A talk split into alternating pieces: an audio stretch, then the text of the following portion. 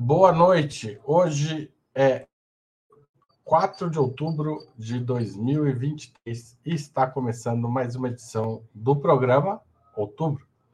Se você vive em São Paulo, não teve como escapar dessa notícia. Uma greve conjunta de metroviários, ferroviários e trabalhadores da Sabesp, a companhia de abastecimento de água e esgoto do Estado, pararam.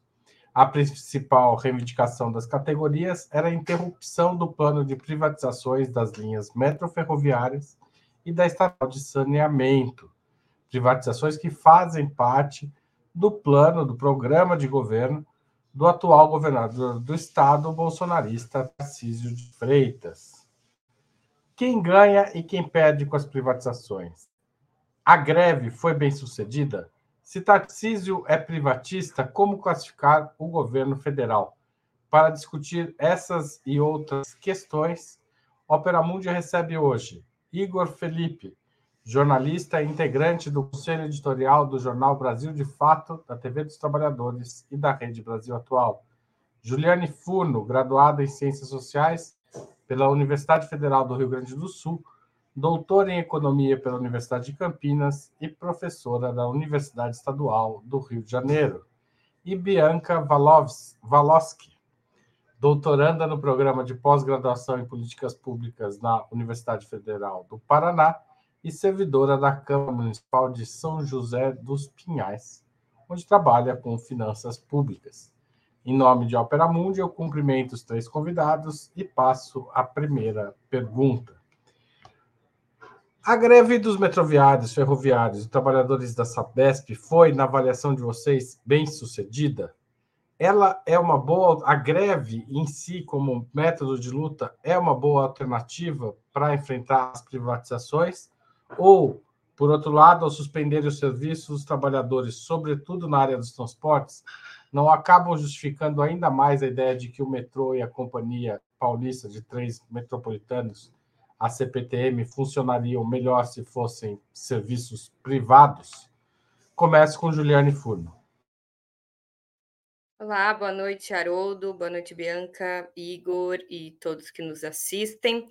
É, veja, é, essa é uma questão é, secular, né? Eu acho que acompanha todo mundo que participa, é integrante de movimentos sociais e que já teve inserido é, em luta sindical. O, o, recurso à greve, principalmente é, a paralisação de serviços que são essenciais, e talvez esse dilema seja ainda maior no setor de saúde, que, enfim, é, a, a greve pode inviabilizar, inclusive, serviços é, agendados no, com longo prazo, né, numa já dificuldade que, que os trabalhadores têm de acessar né, a parte mais especializada do Sistema Único de Saúde, é, a necessidade também de ter contingentes é, de trabalhadores em caráter emergencial, isso sempre foi uma questão. Eu acho que o recurso à greve, em primeiro lugar, é legítimo é, e ele ocorre geralmente é, como ferramenta de última instância, ou como ferramenta que tem um potencial de, a partir dela, é, desaguar uma série de outras iniciativas. Mas, claro, não, não basta uma atividade grevista para que a pauta de reivindicação, no máximo se for uma pauta corporativa, né, vinculada ali a reivindicações salariais, mas não basta uma greve para que né, é, é, seja possível a reversão de processos que né, a gente está falando aqui que tem a ver com desenho de, de, política pública, com o papel do Estado, com o papel dos estados, é, é, pensando e tendo que, que contribuir com parte dos serviços públicos é, essenciais, né? Então, eu acho que, que a greve ela, ela deve ser acompanhada, e principalmente ela constitui um fato é, que, ao ser publicizado, coloca um tema em debate. Veja, embora o Tarcísio tenha sido eleito com uma plataforma bastante privatista, as eleições elas têm muito mais elementos superficiais, né, que determinam a escolha por candidatos, do que, né, de fundo, a essência ou a identificação com o programa de governo. Então, não é suficiente, né, privatizar é, ou alienar um serviço que é um patrimônio de um Estado a partir de uma decisão arbitrária de um governo, mesmo que tenha sido selado ali na, na propaganda eleitoral. Eu acho que a greve foi bem sucedida, É, e, claro, parte é, da, da, repercussão negativa se deve, sobretudo, à mídia e o papel da cobertura, de cobertura que a mídia tradicional faz em relação a esses eventos. Né? É, eu não me lembro se nas anteriores era assim, mas nessa greve existiam duas possibilidades é, na mesa, em última instância, para decisão do governador. Ou é, a realização ali de 100% dos serviços com abertura de catraca, é, ou a paralisação. Então, falta, claro, para nós, porque inclusive a gente não conseguiu construir é, de forma bem sucedida os nossos, né, meios de comunicação para dialogar com a sociedade, que a, a greve, inclusive, poderia ter sido é, substituída por uma outra política que beneficia ainda mais o trabalhador. Então, eu acho que precisa se contar com vários outros é, elementos políticos e ideológicos, mas a greve é sim uma parte legítima das reivindicações, e claro, a forma como ela chega até a população não depende só da ação grevista, mas desses intermediários, especialmente a mídia, e como noticiam ou negligenciam uma série de notícias, no caso, a possibilidade de ter tido catraca livre. Obrigado, Juliane. Passo a palavra para o Igor Felipe. Boa noite, Haroldo. Boa noite, Juliane. Boa noite, Bianca e todo o público do Opera Mundi. A minha avaliação, Haroldo, é que a greve ela foi bem sucedida e acho que temos alguns critérios para conseguir chegar nessa avaliação. Acho que primeiro todo o processo grevista ele depende sobretudo da capacidade de mobilizar os trabalhadores para conseguir fazer uma greve que tenha condição de alcançar o seu objetivo. E o que nós assistimos, que tanto entre os metroviários, como entre os ferroviários e também os trabalhadores da Sabesp, teve uma grande adesão. Então, isso sinaliza que as categorias estão mobilizadas, estão organizadas e que estão contrárias a esse processo de privatização aberto pelo governo estadual. Acho que um segundo elemento que vale a pena destacar é que o dia 3 de outubro não era só um dia de luta é, dessas categorias, mas era um dia de luta do conjunto das organizações do movimento sindical, do movimento popular, dos partidos progressistas, indicaram o dia 3 de outubro, que é quando se completou 70 anos é, da criação da Petrobras, como um dia nacional de lutas pela soberania, pelos direitos e pela democracia. Então, é, não era só um processo isolado, era um processo articulado com o conjunto das organizações políticas. E essa greve também não foi uma greve só do transporte, é uma greve que envolveu tanto os trabalhadores do transporte, ferroviários, metroviários, como também a Sabesp, que tem feito, inclusive, um processo de preparação desse debate, né? que é o plebiscito contra as privatizações, que tem reunido um conjunto de organizações e que fazem parte desse processo de sensibilização da sociedade. Então, não se pode, hoje em dia, você tem que ter um processo de organização e mobilização que seja articulado com o trabalho popular e com medidas de comunicação e acredito que a proposta do plebiscito ela tenha ela tem cumprir esse papel de preparar esses enfrentamentos. E por fim, conseguiu pautar um tema de debate nacional, tanto em relação à privatização dessas empresas, como também a um conjunto de ações que especialmente os governos estaduais têm proposto, que é de privatização, seja da energia em Minas Gerais, seja no Paraná, em outros estados, porque o que nós assistimos é uma ofensiva de governos estaduais ultra neoliberais para privatizar diversos setores da economia. E acho que essa greve cumpriu um papel fundamental, que é para alertar a sociedade dos perigos desse processo desenfreado de privatizações. Bianca, tudo bem? A palavra é sua. Boa noite, Haroldo. Obrigada. Boa noite, Igor. Boa noite, Juliane. Boa noite a todos, todos e todes que estão aqui nos ouvindo hoje. Bom, é, acho que a greve ela foi extremamente necessária para demonstrar para a população é, todo o processo de em, em, torno da privatização né, das linhas de metrô de São Paulo, porque por muitas vezes esses, esses procedimentos, esses processos, eles acabam é, sendo ocultados, assim, eles não são muito claros, eles não são publicizados. E é, pesquisas recentes, tem uma pesquisa de abril do Datafolha mostra que uma grande parte da população brasileira, é, quase, quase metade, é contra a privatização de uma forma geral. E em serviços mais específicos, é a maioria que é contra. Então, é, a gente vê que a população em si, é, ela, ela tem uma, ela, ela adere à ideia de que esse serviço seja público.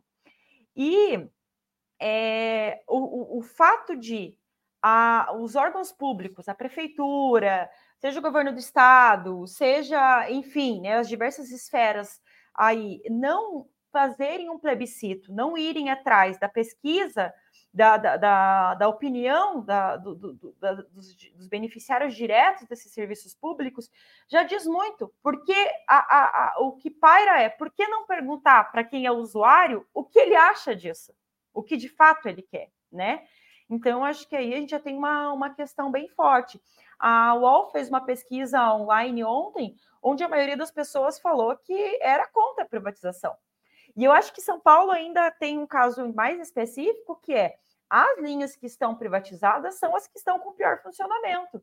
Isso que é, até eu estava é, pesquisando um pouco para hoje à noite e vi que a linha 4 e 5 elas estão privatizadas, mas elas foram muito recentemente privatizadas. Então elas ainda não estão dando problemas porque elas ainda não estão tendo manutenção. Porque assim que começa-se a ter manutenção dessas linhas, a tarifa sobe e claro, encarece muito para o usuário, que é o caso de, do Rio de Janeiro. O Rio de Janeiro tem uma das tarifas, tem, acho que se não a mais cara, uma das mais caras tarifas de metrô do Brasil. É, são linhas que são concedidas à iniciativa privada já há muitos anos, acho que desde 98. E o que, que acontece? Começa-se a ter que fazer manutenção, troca de equipamentos, e a tarifa vai lá para cima. E aí está um grande problema da, da, da privatização se você tem um serviço público que é essencial, como o transporte público, e você começa a, a, você, você dispõe sobre ele a ideia de que ele precisa gerar lucro, nós temos um problema. Isso é um serviço, é um serviço público essencial. Ele não tem que gerar lucro, ele tem que ter qualidade e ter acesso para todos. Então, acredito que a greve é muito importante, é extremamente necessária porque de fato é só assim que realmente você é, desloca a população para esse entendimento. E só para destacar aqui, finalizando, é, a, a, prefeitura não aceitou a abertura de catracas, mas lá em 2014 ou 2015, acho que foi em 2015, quando teve as manifestações contra Dilma, eles liberaram catraca para as manifestações. Então, você veja, é uma questão bem grande de interesses que a gente tem aí, né? Exato. É, vou passar então para a segunda pergunta, porque diversas cidades fora, inclusive grandes capitais, têm revertido processos de privatização, sobretudo na área do saneamento. O que justifica, na opinião de vocês, o Brasil chegar atrasado na onda das privatizações e, de certa forma, pegar o bonde no sentido contrário? Igor Felipe. Haroldo, acho que nós vivemos no Brasil desde 2013, mas sobretudo a partir de 2015, 2016, uma ofensiva neoliberal, ultra neoliberal, inclusive muito mais radicalizada em relação à primeira onda é, neoliberal que nós tivemos durante os governos do Fernando Henrique. E acredito que tem um processo de, dessa ofensiva que é de privatizações. Então, nós tivemos no governo Temer e Bolsonaro uma série de medidas ultra neoliberais, inclusive muitas delas não estavam nem em debate, pelo menos não dessa forma, nos governos do Fernando Henrique. É, o que a gente vê agora é que, por conta da vitória do Lula nas eleições, é, o, o, centro desse projeto ultraliberal se voltou para os governos estaduais. Então, a gente tem visto é, no Rio Grande do Sul, em São Paulo, em Minas Gerais, no Rio de Janeiro também, no último período, que privatizou a empresa de saneamento, a SEDAI, um avanço é, dessas medidas ultra neoliberais. E, de fato, o que a gente vê pelo mundo é que tem um processo que é uma onda contrária. Você estava levantando alguns dados de que nós tivemos de 2000, 2000 até 2017, é, de acordo com uma entidade holandesa, que a sigla é TNI, a reversão da privatização de, 80, de 884 serviços, que foram em, mais, foram em 55 países.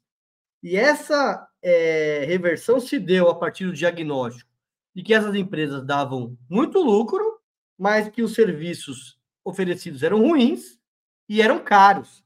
E vejam, os países onde aconteceu essa reversão eram países é, desenvolvidos, como na Alemanha, foi 348 é, serviços revertidos, na França, 152, nos Estados Unidos, 60, 67 privatizações foram revertidas, na Inglaterra, 65, na Espanha, 56, e essa reversão foi especialmente na área de energia e na área da gestão de água e saneamento. Então, está comprovado por diversos estudos é, que esse processo de privatização de áreas essenciais que atendem milhões de pessoas, que são serviços essenciais o funcionamento da sociedade, eles não funcionam. É a contento é na mão da iniciativa privada. Então, imagino que é necessário abrir um grande debate nacional é, para conseguir enfrentar essa situação. Porque o que a gente vê é que esses governos ultraneoliberais conseguiram esticar a corda e tem cada vez mais avançado. E o que é mais impressionante é que, por exemplo, no caso de uma empresa como a Sabesp, inclusive é uma empresa de capital misto e que funciona muito bem, é uma empresa que dá lucro. Só pegar os balanços da Sabesp e não teria nenhum motivo de privatizá-la. Então, acredito que o Brasil chega atrasado é, e chega muito mal nesse debate, porque já tem uma experiência internacional que aponta que esses serviços não devem ser entregues à iniciativa privada. Obrigado, Igor. Passo a palavra para Bianca. É, a gente recentemente aqui no, no Paraná é, teve a privatização da Copel, né, que é a nossa companhia de, de luz. E é bastante hipócrita o discurso que é utilizado, porque uma das falas que a gente mais vê é de modernização, de eficiência. Mas a Copel, por diversos anos, ganhou prêmios em relação à sua gestão. É, sempre foi considerada uma das maiores e melhores empresas do Brasil na questão de distribuição de serviços de energia elétrica. Então, é, é algo que é extremamente. Você vê assim que é um discurso que não casa com a realidade, né? E, de qualquer forma, né, ainda como o, o, o Igor colocou, no caso da Sabesp, que dava lucro, a, a, Copel aqui também sempre deu lucro. Ainda que. Veja, a gente está falando de energia elétrica, a gente está falando de água, que são as coisas mais básicas para a população, né? Então, precisaria efetivamente dar o lucro? O que é o lucro desse tipo de serviço que está sendo prestado, né?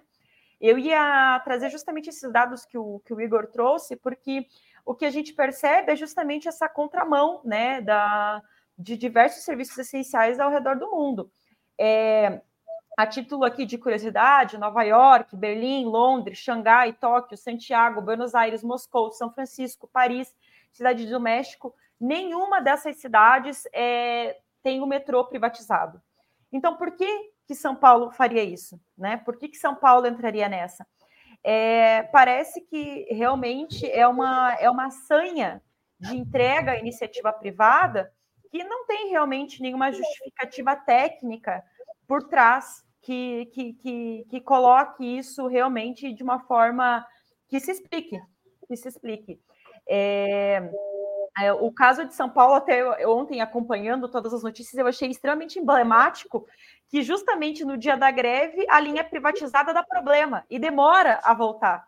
Então, assim, foi a explicação mais é, mais é, factível, mais empírica do que podia acontecer acontecendo. E hoje deu problema de novo, né? Então é, a, a gente percebe que essa, essa, essa coisa de você privatizar, de você cobrar uma tarifa, ela tem um ciclo, né? E o que, que é esse ciclo? Você vai, você privatiza. Quem arca com isso é o usuário.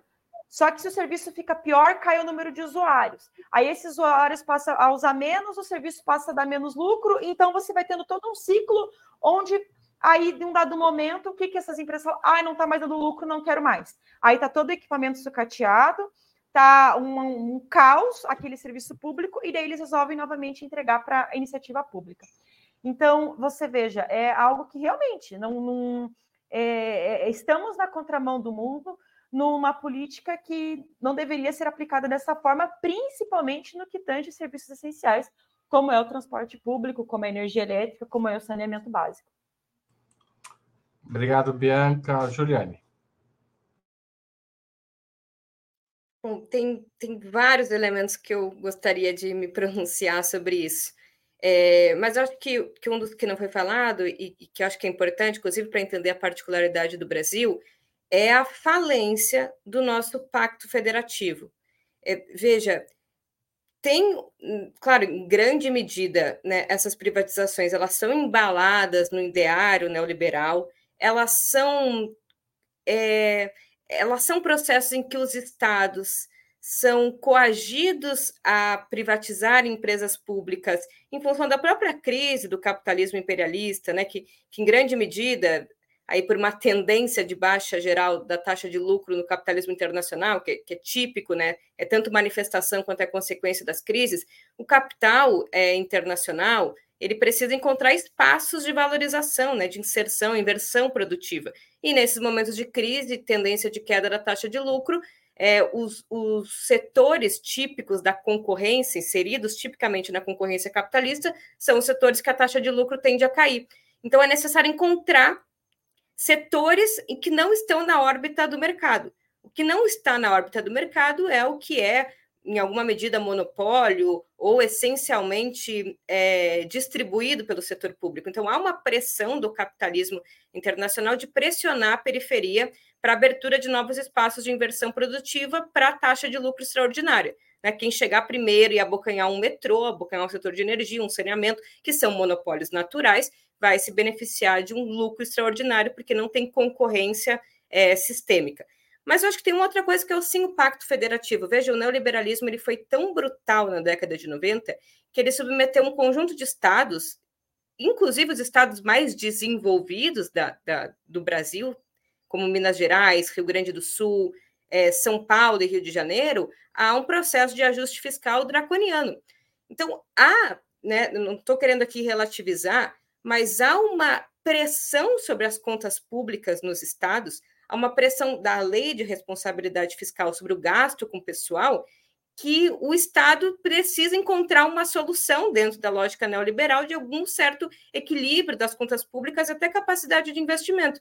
Então, o governo federal ele também tem um papel importante nisso, né? De renegociação das dívidas do, dos estados e de não submissão ou, ou, não condicionalidades, como foi aqui com a SEDAI no Rio de Janeiro, da privatização da, da companhia de, de saneamento. Então, é necessário encontrar regras, inclusive fiscais, que dê fôlego para os estados continuarem gerindo esses bens públicos é, fundamentais sem é, os mecanismos de pressão de ajuste fiscal é, que são né, típicos da ordem federativa que a gente construiu da década de 90 para cá, que não, por um acaso, penaliza mais aqueles estados que foram mais sujeitos ao ajuste fiscal da década de 90, especialmente quem não negociou é, em melhores condições, como é o estado do Rio de Janeiro. E a, fazer só uma referência aqui ao que a Bianca falou, a tarifa do metrô, completamente privatizado no Rio de Janeiro, é R$ 6,90. R$ 6,90 para você andar de metrô. As pessoas não andam de metrô porque o ônibus é mais barato e isso vai levando uma série de problemas, né? E, e quem anda sofre as consequências de um, de um transporte público extremamente precário. Obrigado, Juliane. Passo à terceira pergunta. Mudando um pouco o sentido da pergunta, em que setores da economia seria possível e eventualmente necessário promover privatizações? E, por outro lado, em que setores na prática atrapalham o desenvolvimento? As concessões públicas de estradas e aeroportos, por exemplo, teriam resultados positivos ao simplificar a administração de grandes dispositivos de transporte? Eu ia passar para a Bianca, aqui ela ficou preta a tela, não sei como está aí. Não, está tudo certo. Acho que é a minha conexão que baleou. Bianca, a palavra é sua. Bom, é... essa questão da privatização, a gente tem que entender que primeiro existe um ciclo para se fazer as coisas serem privatizadas. Né? Eu estava pesquisando aqui essa questão de, de, de, quem é a favor, de quem é contra a privatização, como que isso está na sociedade brasileira em geral. Aí eu achei uma pesquisa de 2017 falando que sete em cada dez brasileiros são contra as privatizações.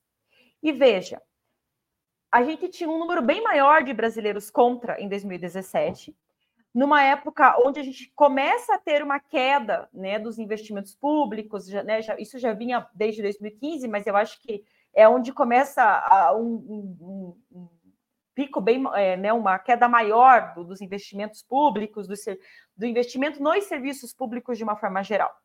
Aí o que, que isso acontece? Você vai diminuindo o investimento no serviço público, você vai deixando aquele serviço pior, você vai fazendo as pessoas sentirem aquele serviço pior, você faz com que elas cheguem agora em 2023, ainda mais depois de quatro anos de governo Bolsonaro, onde foi a degradação total, querendo realmente mudanças, mudanças. Mas ainda assim, a população brasileira, em sua grande maioria, né, é, é, depende do, da empresa, depende do serviço, ainda assim, quase metade se coloca contra a privatização, sendo que em alguns casos a maioria se coloca contra mesmo.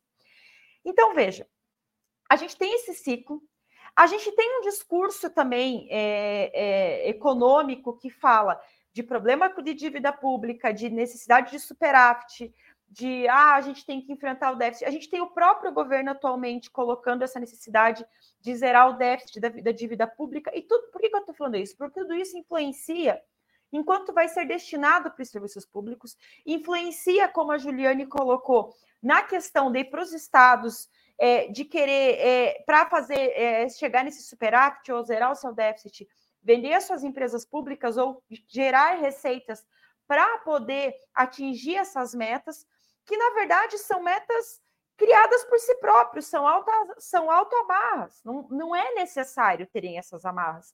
A necessidade que a gente tem é de pensar um modelo de desenvolvimento onde a gente é, é, que a gente onde a gente perceba que desenvolvimento ele não é um processo harmônico, mas ele é uma ruptura de um quadro que vai se conformando historicamente. E o Brasil historicamente é um país de muitas desigualdades.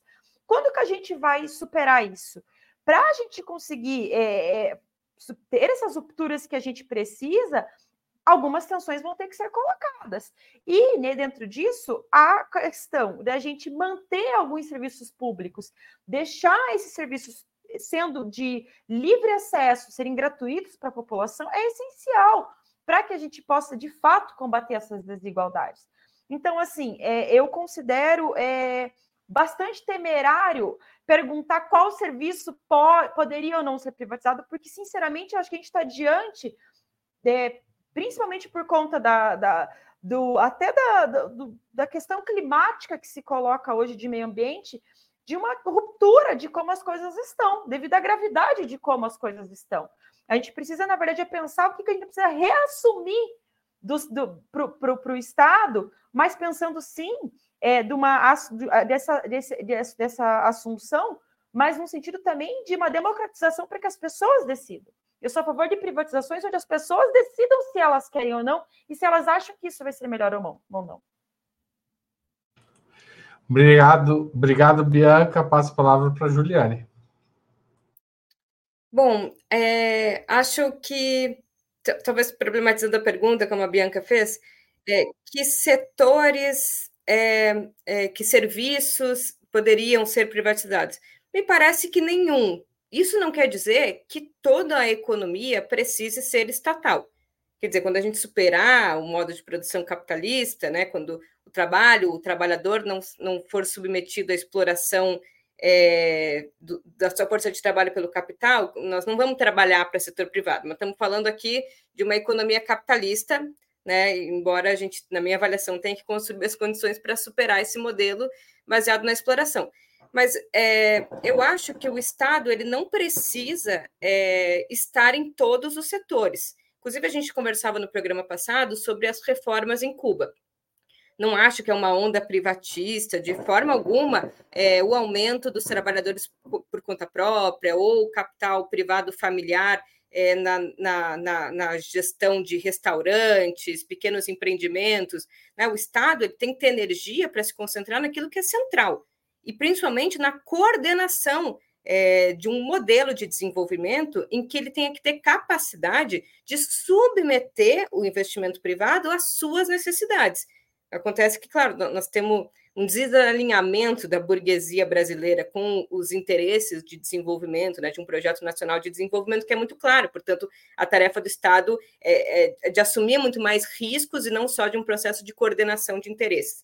Então, acho, assim, acho que o Estado não tem, não precisa ter fábrica de cerveja, o Estado não precisa ter restaurante, o Estado não precisa ter indústria têxtil, o Estado não precisa ter coisas que o setor privado serve bem. Ele precisa ter é, uma série de outras atuações para que o setor privado possa servir bem, né, é, utilizando de uma mão de obra bem remunerada, com direitos trabalhistas consolidados, que é outra dimensão, que não é a dimensão empresarial do Estado. Mas os serviços, é, principalmente né, os serviços essenciais, estes não devem ser privatizados é, pela, pela bivalência que esses serviços têm. Ao mesmo tempo, eles precisam ter, em alguma medida, quando a gente está falando de empresas públicas, precisam ter lucro, é, ou precisam né, cumprir um objetivo empresarial, microeconômico, ao mesmo tempo que cumprem uma função social. Isso é, é, é impossível dentro da lógica é, do capital privado. E aqui nem é um debate moral, mas é um pouco a, a sua natureza. Né? O capital é, privado ele é, é o capital que investe a sua riqueza naquilo que gera a maior quantidade de lucro no menor tempo possível. Isso é incompatível com coisas que é segurança pública, é, saneamento, água, é, educação, saúde. Então, eu acho que nesses setores, embora possa se contar pontualmente com a iniciativa privada, principalmente na parte de infraestrutura, né, aquilo que não é o central, devem estar submetidos à gestão, ao controle é, público. Então, o Estado ele não está demais, né? não tem algo que justifique uma privatização por um excesso de estatismo que atrapalha o setor privado, pelo contrário, o Estado não concorre com o setor privado e deve sim ampliar suas funções naquilo que são direitos, né? a efetivação de direitos consolidados, inclusive, num processo bastante democrático, né? amplo e participativo, que, foram, é, que foi o processo constituinte. Obrigado, Ju. Igor. Haroldo, acho que a Juliane, ela, acho que ela colocou bem, assim, acho que a grande questão, que acho que é o nosso desafio, é que para a gente conseguir é, fazer um debate sobre esse tema, tem que ser à luz de um projeto nacional. Então, qual é o nosso projeto? Quais são as áreas estratégicas? Quais são as áreas prioritárias? Onde se quer ampliar o investimento privado, onde vai ter controle público, e eu acho que qualquer debate desse tem que ser à luz de um projeto de médio e longo prazo, não algo de curto prazo, por conta de uma situação fiscal específica, você sacrificando empresas públicas estatais que, do ponto de vista histórico, contribuíram para a construção do país. É, eu acredito que hoje a gente tem visto diversos modelos é, tem empresas que têm que ser 100% estatal, empresas estratégicas que garantam a soberania econômica do nosso país. É, acho que não faz sentido você privatizar empresas consolidadas que são lucrativas. Então, tem um rol de empresas que não faz nenhum sentido, a não ser entregar para a iniciativa privada uma área lucrativa da economia brasileira. Acho que tem determinados setores da economia que você pode trabalhar com empresas mistas, que pode ter maior parte de acionário de, da, do governo, outra minoritária do capital privado. Sabesp mesmo é um exemplo. Talvez se existe a necessidade de capitalização, você pode trabalhar nessa modalidade. e tem áreas, como a Juliane colocou, que são próprias da iniciativa privada e que tem que desenvolver e tem que avançar.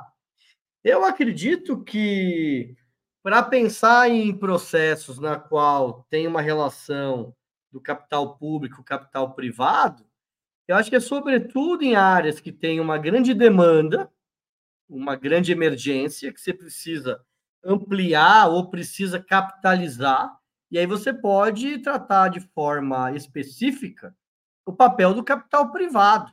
Mas vejam, não é isso que a gente está vendo no país. O que a gente vê é uma tentativa de apropriação pelo capital privado de empresas brasileiras consolidadas que têm, vamos dizer, uma situação econômica saudável e que, no fundo, representa entregar para essas empresas, em geral, como é o caso da Vale do Rio Doce, mesmo a Copel, por um valor muito aquém, se fosse avaliar por parâmetros de mercado. E acredito aí, é, até vou pedir para o companheiro é, Igor, que está aqui nos bastidores, que tem determinados temas, como o debate da greve, que tem uma hipocrisia muito grande. Então vejam aí a mensagem do Tarcísio, que quando aconteceu aquela greve é, dos caminhoneiros em 2018, que tinha um claro é, papel político, que era contribuir para a eleição de Bolsonaro, aí a greve era correta, né? E agora o mesmo Tarcísio vem dizer que não existe motivo para a greve, que a greve é política. Então, acho que a grande questão é qual é o debate de fundo que nós temos na sociedade brasileira e qual o projeto de país que expressa essas ideias. Obrigado, Igor. Hoje, em vez de ficar pedindo para você assinar, eu vou querer agradecer as pessoas que são membros pagantes e estão participando. É, além disso, tem uma, uma. A Maria Luísa Gomes Fonseca lembrou que hoje, por 15 votos a 11, foi aprovado numa comissão importante na, na, na, na Câmara, a CCJ, a comercialização do plasma, derivado sanguíneo. Então, nós estamos. É, hoje em dia é proibido você comercializar sangue e derivados de sangue. E estão querendo colocar no mercado o sangue do brasileiro de novo. A gente conversou hoje com, com o ex-ministro Arthur Quioro, teve uma entrevista bem bacana aqui no Opera Mundi. Queria convidar vocês, assim que acabar o programa, a assistir essa entrevista com Arthur Quioro. Um dos temas que a gente tratou foi esse, não era o tema central, mas ele falou disso e chamou pessoal de vampiros da saúde, vampiros do SUS, né? Então, o jogo tá pesado mesmo. Vamos passar para a quarta pergunta. Então, se você quiser apoiar a Opera Mundi, vocês já sabem o discurso. Aproveitem e façam isso durante este programa. Tem várias formas de fazê-lo. Eu não vou repetir todas hoje. É, vamos para a quarta pergunta. O BNDES tem sido o principal financiador do saneamento no Brasil e em 2023 os projetos de saneamento se tornaram os principais é, é, recebedores de recursos do banco, com 3,7 bilhões contratados já. Isso inclui empresas de capital aberto, como a Sabesp, e empresas, empresas privadas do setor. Na opinião de vocês, o BNDES e o ou mais de forma mais ampla, o governo deveria financiar projetos que envolvam ampliação da participação privada no setor, ou deveria, o governo deveria priorizar as empresas estatais e públicas? É, vou começar essa pelo Igor.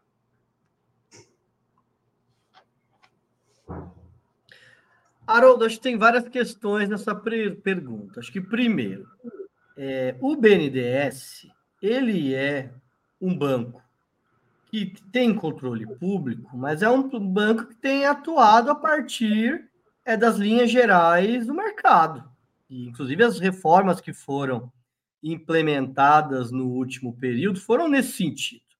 Claro que tem um peso grande do governo, que indica o seu presidente, mas veja, o BNDES ele tem que é, apoiar todos os projetos de interesse nacional.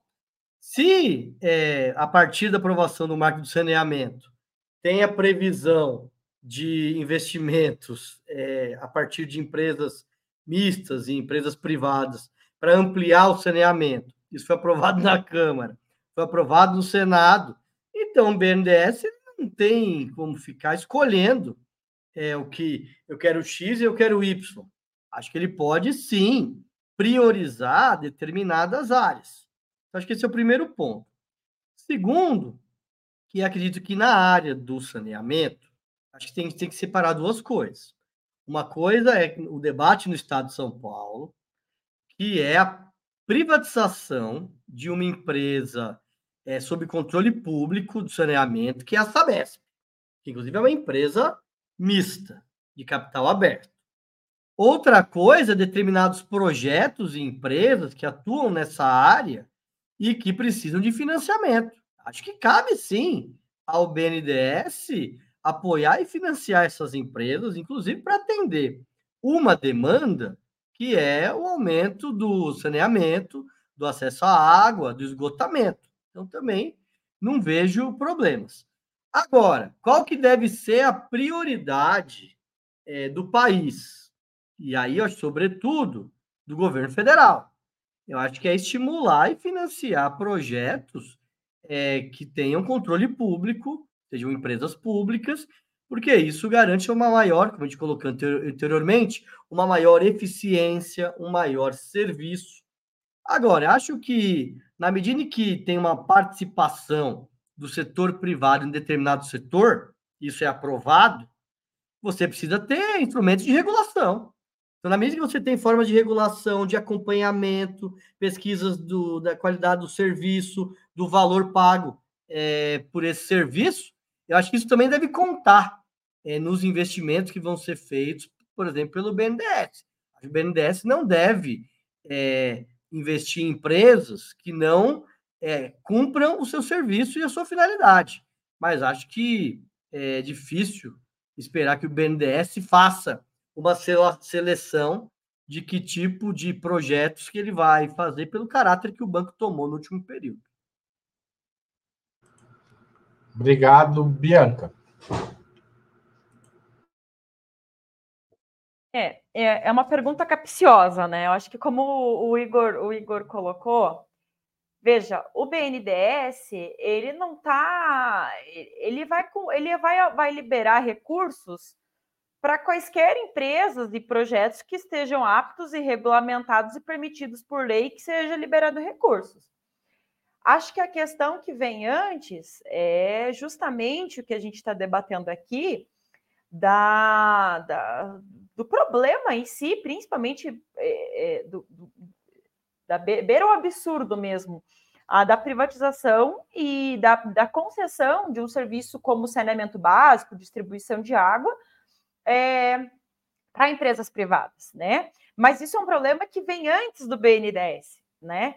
É claro que num, num, num, num mundo mais ideal, os recursos públicos seriam direcionados a é, empresas que viessem a fomentar né, a, a, economia de uma outra forma, e não via a privatização, porque como a gente colocou aqui, é, a, a, a, privatização ela, ela vai passar para o usuário né, a, os riscos, o, o custo daquele serviço, né?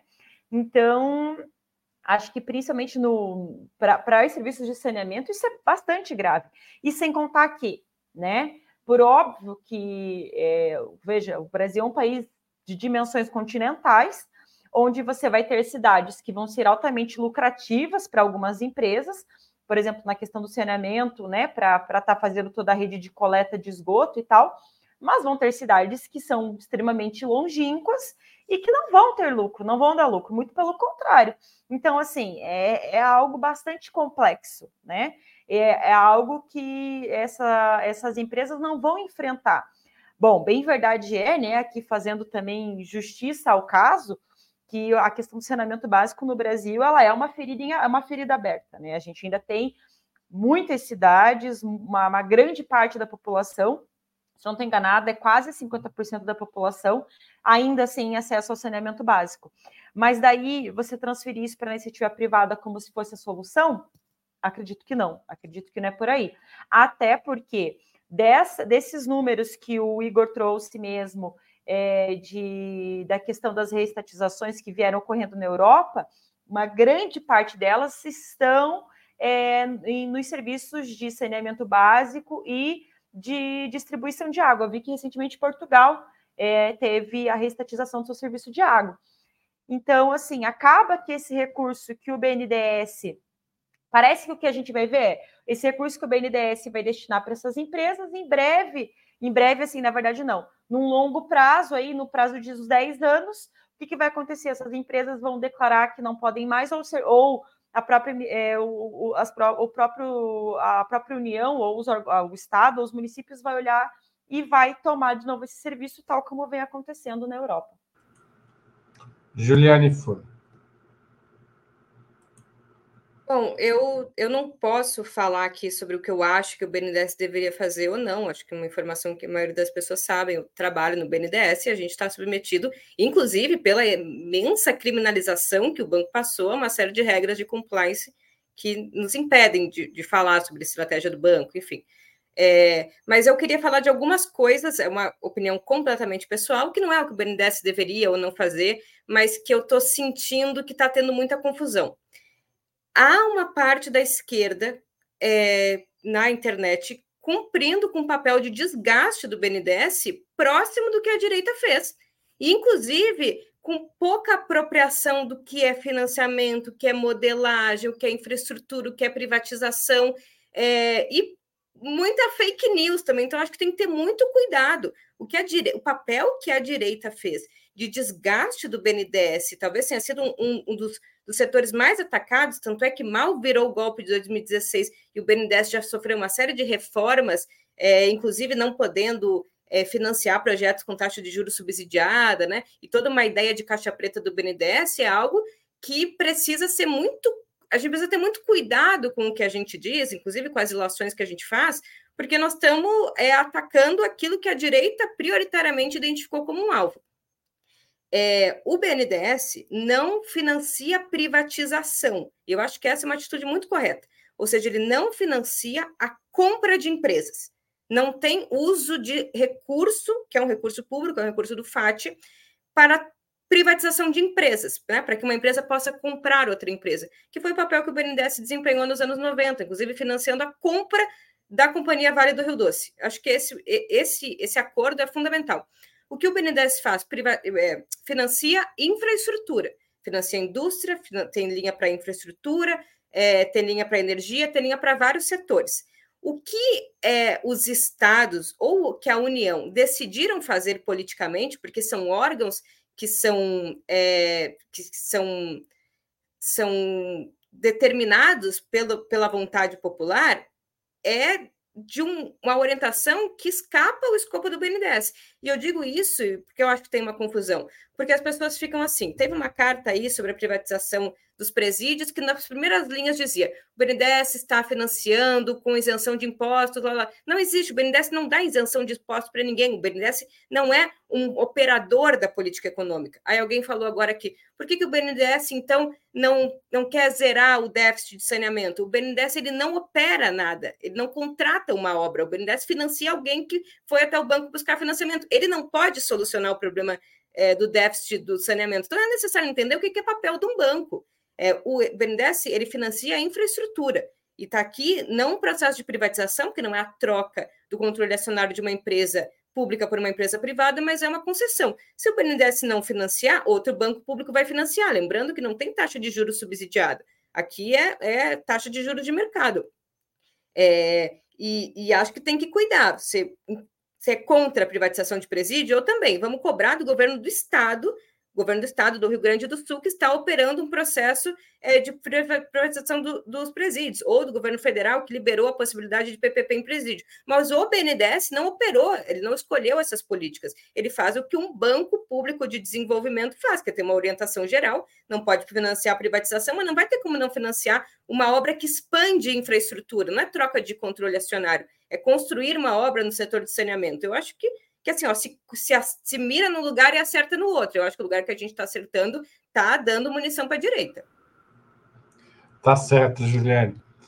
O, o, Igor falou também, né? Só para defender o Igor, falou algo parecido com você, que o BNDES tem limites, né? Enquanto o Igor lida aí com este tigre que está sobre a mesa, não sei se é asiático ou não, mas é um tigre. É, vou passar para a última pergunta da noite. E vou sair um pouco da conjuntura brasileira. Mas é, ontem a gente fez um programa aqui sobre a Argentina. E me preparando para o pro programa, li um artigo bastante interessante no Página 12, que falava que a maioria dos argentinos é favorável à estatização da exploração do lítio, que é um mineral fundamental para a produção de baterias. A maioria dos argentinos quer a Aerolíneas Argentinas, a empresa aérea, como uma empresa pública. A maioria dos argentinos quer mais impostos para os mais ricos e defendem planos sociais para os mais pobres. A maioria dos argentinos quer a reforma agrária e reforma urbana e a maioria dos argentinos quer reestatização de empresas de energia. Por que lá e cá não vingam candidatos, na opinião de vocês, que defendam tão claramente uma pauta econômica mais intervencionista? Bianca, você começa.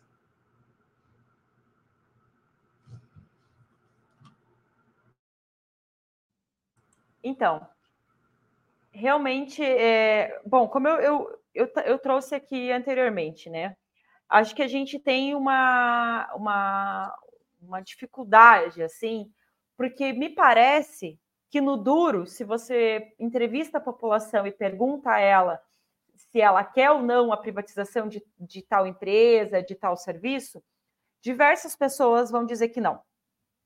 É, o Brasil, eu acho que a gente teve uma, uma experiência bastante é, que demonstrou né, a importância da, do, do, SUS para o Brasil, né, agora na, durante a pandemia, porque a gente viu o, o, o problema que a, as instituições privadas não conseguiram enfrentar da forma como o SUS enfrentou e como da, de como o SUS consegue fazer essa operacionalização né, de, um, de, de um serviço essencial à população, principalmente nesses momentos de é, de tensão, de risco, né, de calamidade, de pandemia, né, que somente com uma gestão que não, né, não, não, não, não se volte para o lucro é que vai conseguir se fazer a contento. E você veja, a maioria das pessoas defendem o SUS. A questão é, por que que essas, na, na época de, de votar, por que que então se elegeu o Bolsonaro? Né, eu acho que me parece que é essa a pergunta que você está colocando, né? Por que, que a, a Argentina, então, né, tá, tá flertando com um candidato é, que me parece tão bolsonarista quanto o Bolsonaro, né, tendo também essa opinião de defesa dos serviços públicos, de defesa da soberania nacional, porque quando a gente está falando, quando você coloca, por exemplo. Só uma é, interrupção, que... Bianca, desculpa, ele talvez seja mais bolsonarista que o Bolsonaro, o Milley, é um é. caso radical. Desculpa te pois é. interromper. É.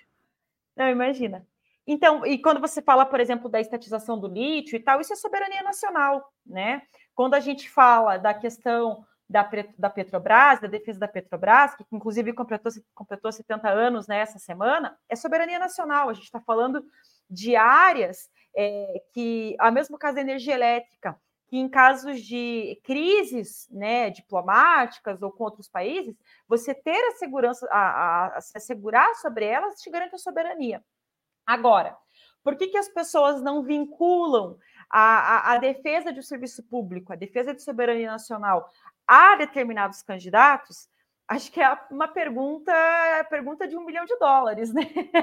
Ah, por que, que elas, elas não, não, não, não, não se não se atraem, eu acho que cai também muito no campo da moral e de como muitos desses candidatos, que eu acho que é um caso da, da Argentina nesse momento, que apelam para a moral e que apelam para uma diferenciação que as pessoas querem, que as pessoas querem algo novo, mas não enxergam que é, o que é colocado por, é, por esses candidatos de extrema direita acaba por ser um tiro no pé em relação a essa defesa de serviços públicos ou de, da soberania nacional em, em, relação a é, recursos naturais, que essas pessoas também não defendem. Como eu, sei lá, por exemplo, o caso do, do Tarcísio agora também é bem emblemático nesse sentido, né? A gente tem um, um governador recém-eleito que quer privatizar a Sabesp, que quer privatizar mais linhas do metrô, mas que me parece, pelas pesquisas que eu ando acompanhando, que a população em si não é a favor. Então, a gente tem realmente uma, um, um, um drama bem grande a ser resolvido nesse sentido, né? Sim. Juliane Furno. Eu acho que o problema é que as eleições têm sido cada vez mais despolitizadas, né? É um é processo que me parece que no Brasil vem, sobretudo, da década de, de 90 para cá. São, são processos, são momentos em que né, se exerce ali de forma é, mais, mais intensa a, a democracia direta, né, mesmo que seja apenas via o voto nos, né, nos nossos representantes, e esses espaços estão cada vez mais despolitizados, cada vez menos se debate projeto de país, cada vez mais se consegue identificar claramente as diferenças entre concepção, entre partidos, entre projetos de sociedade, né? E, e, e as candidaturas passam a ser determinadas por elementos muito pontuais, né?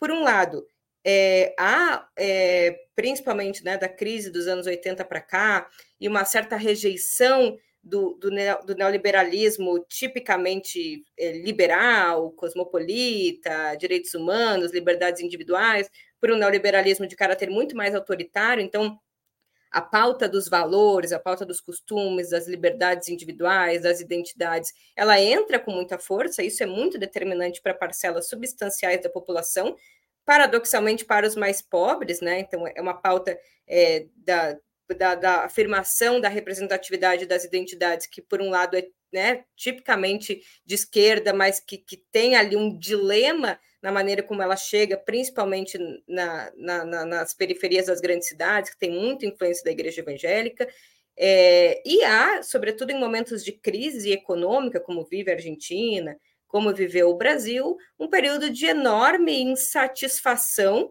é, em que aquele que se apresenta como maior, é, como aquele mais vocacionado a ser um libertador e a solucionar os problemas é, imediatos, é, se, se, coloca muito melhor posicionado, assim.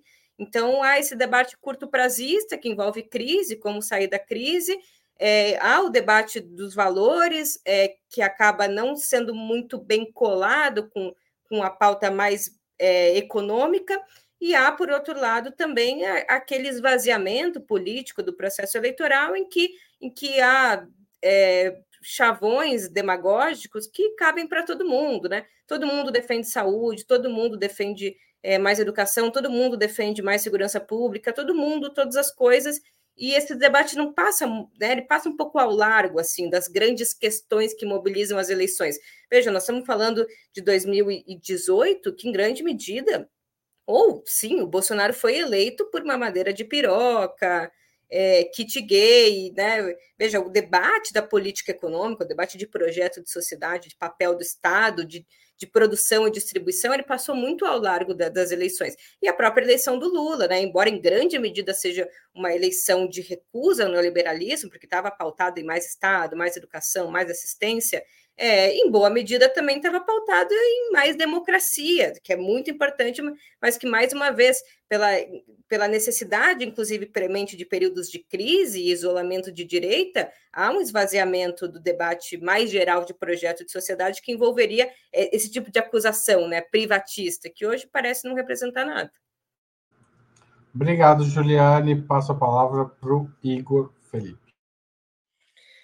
Haroldo, essa pergunta mais de reflexões, né? Então, é, apresentar alguns elementos aqui. Acho que a Bianca e a Juliane apresentaram algumas questões que eu ia pontuar. Antes de tudo, a gente precisa ter cuidado com, com, ter cuidado com as pesquisas. Teve umas edições atrás que o Breno trouxe uma pesquisa é, que atestava que os funcionários públicos eram de direita. E é uma pesquisa que depois, até nos comentários, todo mundo falou que era furada, entendeu? Então, acho que primeiro precisamos ver com mais cuidado essas questões das pesquisas. E aí entra no segundo ponto, que é a Argentina, um tempo atrás, elegeu um presidente que era um Acre que era totalmente de direita, liberal, um grande empresário, privatista, né? E, por outro lado, as pesquisas estão apontando que, é, que, o, que o povo da Argentina quer mais intervenção do Estado e reformas sociais. Agora, nós estamos vendo aí na Argentina a possibilidade de eleger um presidente de extrema direita, que é ultra neoliberal também. Então, alguma coisa é, não casa, né? Mas eu acho que tem algumas questões que diferenciam o processo do Brasil com da Argentina. Acho que a Argentina, ela teve a primeira onda neoliberal da Argentina foi muito mais violenta que no Brasil. Então, o governo do Menem, ele foi uma devastação. E no governo do Fernando Henrique, pela resistência de popular... De certa forma, eles pagam o preço até hoje do governo Menem. Né? Exatamente. Eu acho que isso leva, Haroldo, eles terem uma experiência de maior rejeição do, ao neoliberalismo, né? Isso pode ser um dos elementos que explique, né? Eu acho que o segundo elemento, eu acho que tem a ver com o próprio processo político, acho que a Juliana apontou. Acho que o debate político na Argentina é mais politizado que no Brasil. Então, o Lula, embora ele não diga tudo isso que está na sua pergunta, mas ele simboliza mais Estado, mais direitos por povo, reforma agrária, reforma urbana. Então, não, isso não está necessariamente no discurso dele, mas a simbologia dele carrega tudo isso.